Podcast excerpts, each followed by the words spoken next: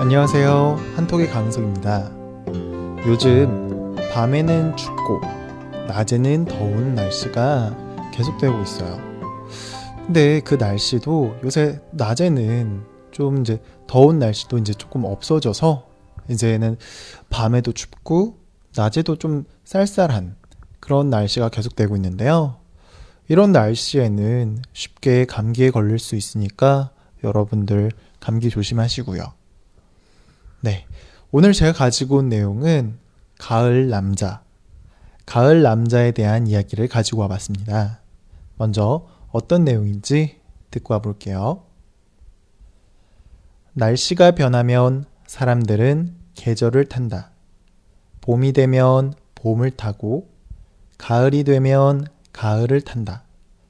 특히 가을에는 기분이 싱숭생숭 하면서 센치해진다. 그런데 봄 타는 여자와 가을 타는 남자라는 속설도 있듯이 가을에는 여자보다 남자들이 더 가을을 잘 탄다. 네. 가을에는 남자들이 우울해진다, 센치해진다, 라는 내용의 글이었습니다. 네. 계절을 타다? 어, 봄을 타다, 가을을 타다. 네, 여기서 타다, 타다라는 동사를 딱 들었을 때 어떤 식으로 생각을 하셨나요? 음, 기존에 알고 있던 타다가 자동차를 타다, 버스를 타다를 알고 있으니까 어, 뭐 이런 뜻인가? 라고 그렇게 해석하셨나요? 혹은 불에 타다 라는 그런 의미로 해석하셨나요? 사실 여기에서의 타다는 이 두 개의 의미 모두 아니에요. 타다라는 뜻은 굉장히 다양한 의미가 있는데요. 여기에서 말을 하는 타다는 어떤 뜻이냐면 영향을 받다.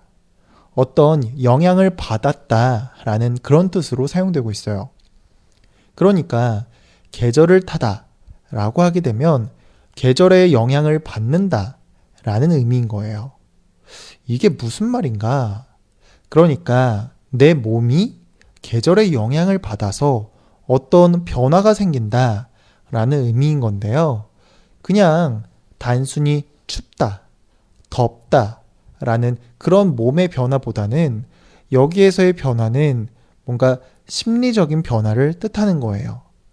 그래서 가을을 타다 라고 하게 되면 더운 여름이 끝나고 서서히 날씨가 추워지는 그런 가을 날씨에 추위를 맞이하면서 몸에 어떤 영향을 받게 되었는데 그게 단순히 아, 아 추워 라는 그런 생각만이 아니라 아 뭔가 외롭고 쓸쓸하고 힘들고 뭔가 허무하고 감성적인 그런 상태로 변한다라는 거예요.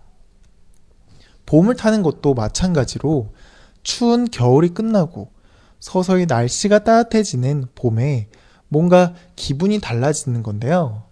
이러한 것들을 봄을 타다, 가을을 타다, 혹은 계절을 타다 라고 그렇게 이야기를 하는 거예요.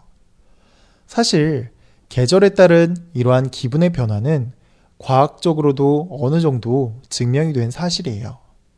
계절에 따른 햇빛을 받는 그 양의 차이에 따라서 사람의 기분이 영향을 끼친다라는 건데요. 그러면 왜 봄은 여자가 타고 가을은 남자가 탄다라고 했을까요? 사실 과학적으로 봤을 때에는 남자보다 여자가 계절을 잘 탄다고 해요. 그러니까 즉 여자들은 봄이든 가을이든 영향을 쉽게 받아서 어떤 날씨의 변화에 따라서 기분이 굉장히 잘 영향을 받는다라는 거고요. 오히려 남자들은 그런 영향이 덜 받는다고 해요. 그러면 왜 가을 타는 남자라는 그런 속설이 생기고 가을은 남자의 계절이다 라고 이야기했을까요? 그거는 굉장히 옛날 원시 시대 때부터 남자는 주로 사냥을 통해서 먹을 것을 구해하는데요. 옛날에는 햇빛이 많은 여름에 주로 그런 사냥 활동을 했었죠. 그러다가 햇빛이 줄어들고 날씨가 점차 추워지는 가을이 되면 사냥 활동을 더 이상 못하게 돼서 이제 힘들어지고 그러다 보니까 어, 배는 고파지고 점점 날씨는 추워지고 이런 이런 거가 이제 반복이 되다 보니까 날씨가 이럴 때 더 허무한 그런 기분이 들게 된다라는 거예요.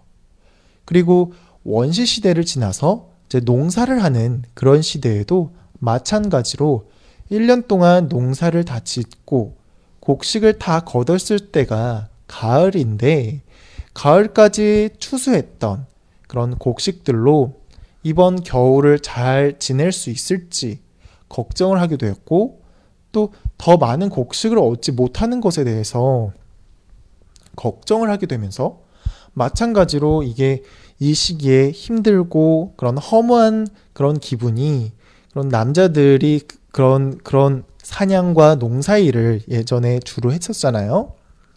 그래서 그런 기분들이 든다라는 거고요. 그래서 그런 신체 리듬이 지금까지 이어지고 영향을 받게 되면서 가을만 되면 유독 사람들이 특히 이제 남자들이 뭔가 기분이 이상한 기분이 든다라는 거죠. 네. 이제 좀 이해가 되셨나요? 음. 사람들이 계절을 탄다라는 것. 여러분들은 좀 공감이 잘 되시나요? 네. 오늘은 가을을 탄다, 계절을 탄다 라는 것에 대해서 알아봤습니다. 다시 한번 본문 듣고 와보도록 할게요. 날씨가 변하면 사람들은 계절을 탄다. 봄이 되면 봄을 타고 가을이 되면 가을을 탄다. 특히 가을에는 기분이 싱숭생숭하면서 센치해진다.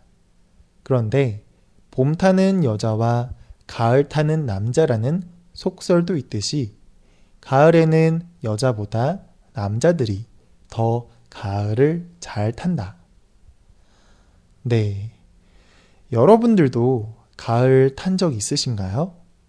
여러분들은 봄을 잘 타는 것 같나요? 가을을 잘 타는 것 같나요? 저는 사실 어, 봄은 잘 안 타는 것 같고요.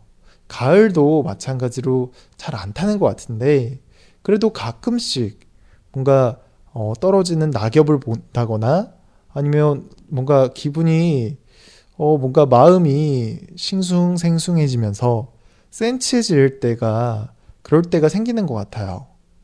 그럴 때에는 그냥 쉬고 싶고 뭔가 우울한 그런 기분이 계속 들게 되는데요.